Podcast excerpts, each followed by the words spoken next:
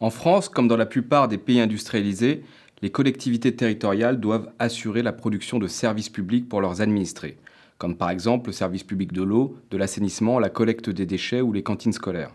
Ces différents services publics peuvent être assurés directement par la collectivité ou leur gestion peut être déléguée à un opérateur privé via un contrat.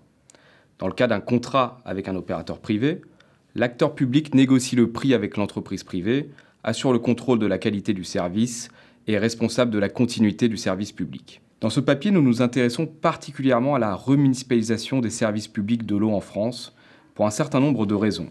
D'abord parce qu'il y a un phénomène mondial de remunicipalisation.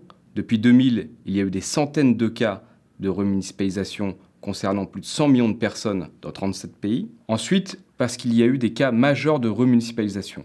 Paris en 2009, Berlin en 2013, mais également Atlanta, Jakarta ou Kuala Lumpur ces dernières années.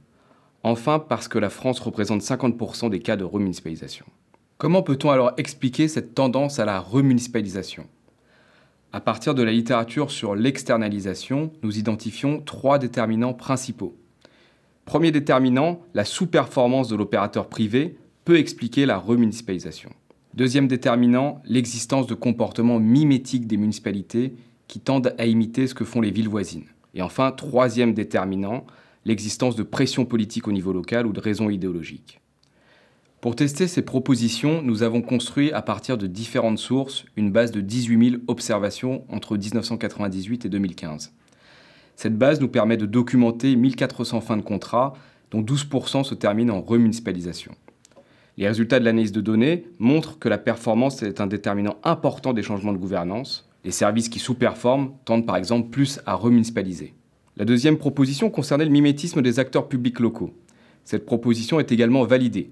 Chaque municipalité qui effectue un changement augmente la probabilité des municipalités autour d'effectuer à leur tour un changement de gouvernance. La troisième proposition concernait les variables politiques ou idéologiques.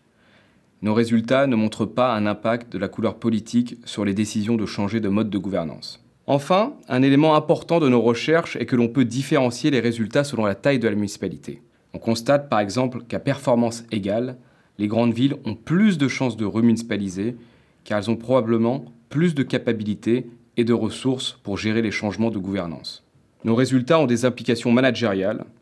Les managers publics doivent donc être conscients de leur niveau de performance et du niveau de performance qu'ils pourraient atteindre s'ils changeaient de mode de gouvernance afin de réaliser des choix éclairés pour leurs administrés.